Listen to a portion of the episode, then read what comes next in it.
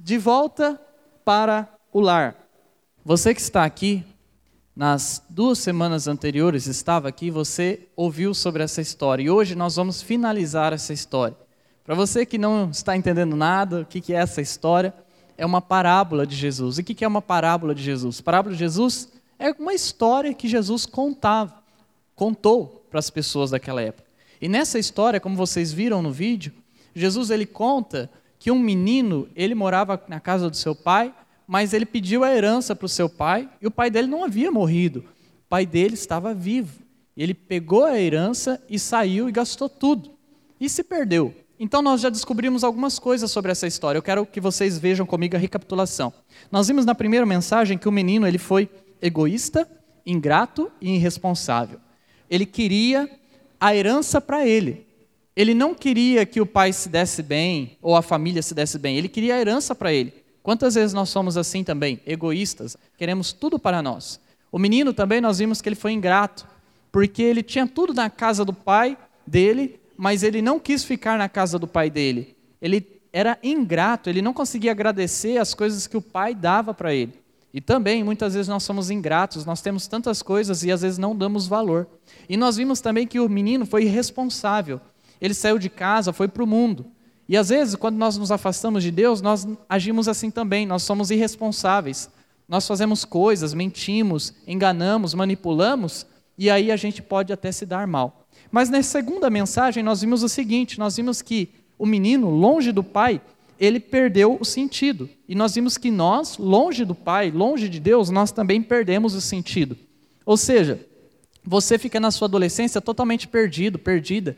Você não sabe o que você quer ser, você não sabe quem você é, você não consegue entender nada de Deus para a sua vida. Quem está longe do Pai afunda ainda mais, porque você está no pecado longe de Deus, mas aí você começa a ir para mais fundo ainda, a pessoa ela usava é, algo assim que aparentemente não era nada aos olhos dela, como eu dei de exemplo, às vezes fumava um cigarrinho, um narguile, e aí depois começou, evoluiu, foi para as drogas, ou seja, longe de Deus nós sempre nos afastamos cada dia mais. E nós vimos ainda nesse slide que nós temos uma chance. Mesmo longe de Deus, ainda a gente tem uma chance. E é sobre isso que nós vamos ver hoje. Mas antes eu quero ler o texto com vocês. Olha só comigo a partir do verso 20 de Lucas capítulo 15. Então voltou para a casa de seu pai.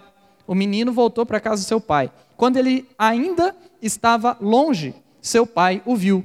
Cheio de compaixão, correu para o filho, o abraçou e o beijou. Agora olha o verso 21. O filho disse: Pai, pequei contra o céu e contra o Senhor, e não sou mais digno de ser chamado seu filho. Verso 22. O pai, no entanto, disse aos servos: Depressa, tragam a melhor roupa da casa e vistam nele. Coloquem-lhe um anel no dedo e sandálias nos pés. 23. Matem o novilho gordo, faremos um banquete e celebraremos. E o verso 24. Pois este meu filho estava morto e voltou à vida. Estava perdido e foi achado. E começaram a festejar. Lucas 15, 20 ao 24 é a parábola de Jesus. Veja bem, esse menino voltou para a casa do pai. Qual que é a primeira lição que nós aprendemos aqui? É que você precisa fazer a escolha certa. Escolha a decisão certa. Será que você aqui nessa noite está escolhendo coisas boas para a sua vida? Pensa comigo. Quais são as decisões que você está tomando na sua adolescência? Você sabia que dependendo das decisões que você tomar agora, isso vai mudar completamente o seu futuro? O seu amanhã será a partir daquilo que você escolheu hoje.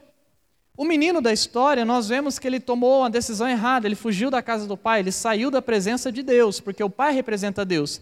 Mas isso mostra para a gente que também muitas vezes nós agimos igual a ele, mas que ainda nós temos uma chance de retornar para Deus, porque o menino, mesmo ele longe do pai, ele lembrou do pai e ele tomou a decisão certa. Qual foi a decisão certa?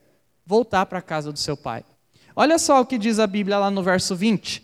Diz assim: Então voltou para a casa de seu pai. Quando ele ainda estava longe, seu pai o viu. Cheio de compaixão, correu para o filho, o abraçou e o beijou. O verso 21 disse assim: O filho disse: Pai, eu pequei, pai.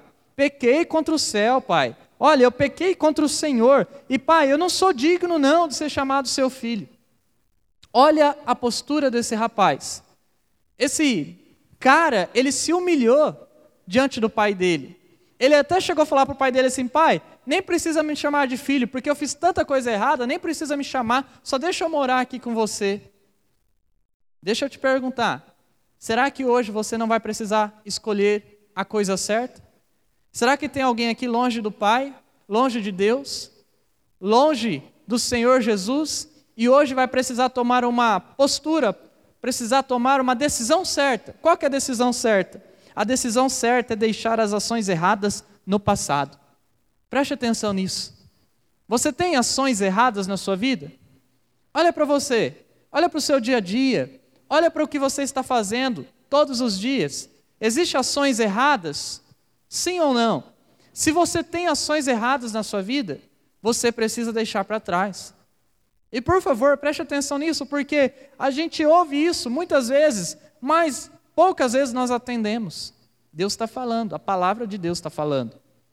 A decisão certa é deixar as coisas erradas no passado. Você tem um futuro lindo para viver com Deus. É isso que o menino nos ensina, porque ele voltou para a casa do pai. Em segundo lugar, nós aprendemos que Jesus sempre te receberá.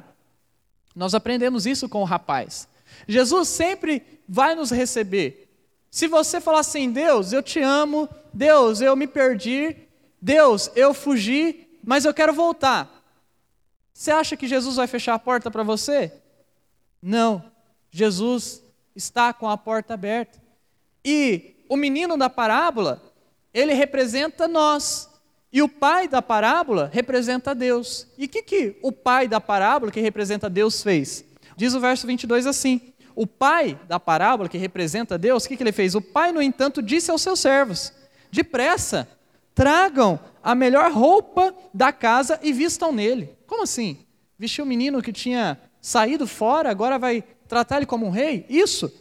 Coloquem-lhe um anel no dedo e sandálias nos pés. Agora, olha comigo o verso 23 matem o novilho gordo, faremos um banquete e celebraremos. E o verso 24: Pois este meu filho estava morto e voltou à vida, estava perdido e foi achado, e começaram a festejar. Olha que lição, e eu gostaria que você prestasse muita atenção. Olha que lição maravilhosa. A parábola é só uma história que representa Deus. Ou seja, Jesus está contando para a gente que Deus está pronto para nos receber mesmo que nós tenhamos pecados, mas se nós voltarmos para Deus, se nós nos arrependermos, Deus vai dar uma festa para receber você. E a Bíblia diz que quando uma alma ganha para Jesus, a festa no céu. Será que hoje vai ter festa no céu aqui? Porque o céu está aqui no nosso meio. A gente não vê, mas é espiritual. Será que vai ter festa no céu?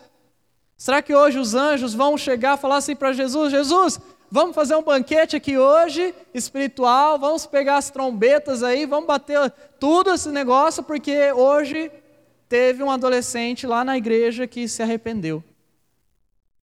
É isso que a Bíblia diz. Se você se arrepender, haverá festa no céu. A decisão certa, então, é nós nos voltarmos para Deus, para Jesus os braços de Jesus estão abertos para te receber. Os braços de Jesus nunca se fecham. Sabe, às vezes as pessoas, elas se fecham para a nossa vida. Às vezes as pessoas, elas se esquecem de nós. Às vezes você perde amigos. Mas deixa eu te contar uma coisa. Os braços de Jesus nunca se fecham. Eles sempre estarão abertos para receber você. Sabe qual é o problema? O problema é que muitas vezes nós não queremos o abraço e os braços de Jesus. Então, você precisa pensar: será que hoje você quer correr para os braços de Jesus? E colocar diante de Jesus toda a tua vida? É isso que essa série nos ensina. De volta ao lar está nos ensinando que nós devemos voltar para Deus. Por que, que nós precisamos voltar para Deus? Porque se nós não estivermos em Deus, a vida não vale a pena. Se nós não estivermos em Deus, não vale a pena viver. porque aí a gente só vai viver coisas erradas. Mas hoje Deus está ensinando e dando a oportunidade para você. Filho, estou aqui com os braços abertos. Você vai vir me abraçar? Sabe, essa semana eu tive uma experiência muito legal. Uma pessoa me procurou. Ela queria contar para mim algumas coisas da vida dela. Que estava acontecendo, coisas ruins, decisão que ela tomou, que é uma decisão que afeta o futuro dela completamente. E aí conversei com essa pessoa e ela começou a chorar. Eu sentado, ela sentada, e ela começou a chorar. Essa pessoa começou a chorar, chorar. Eu atendi, conversei, aconselhei, segundo a Bíblia.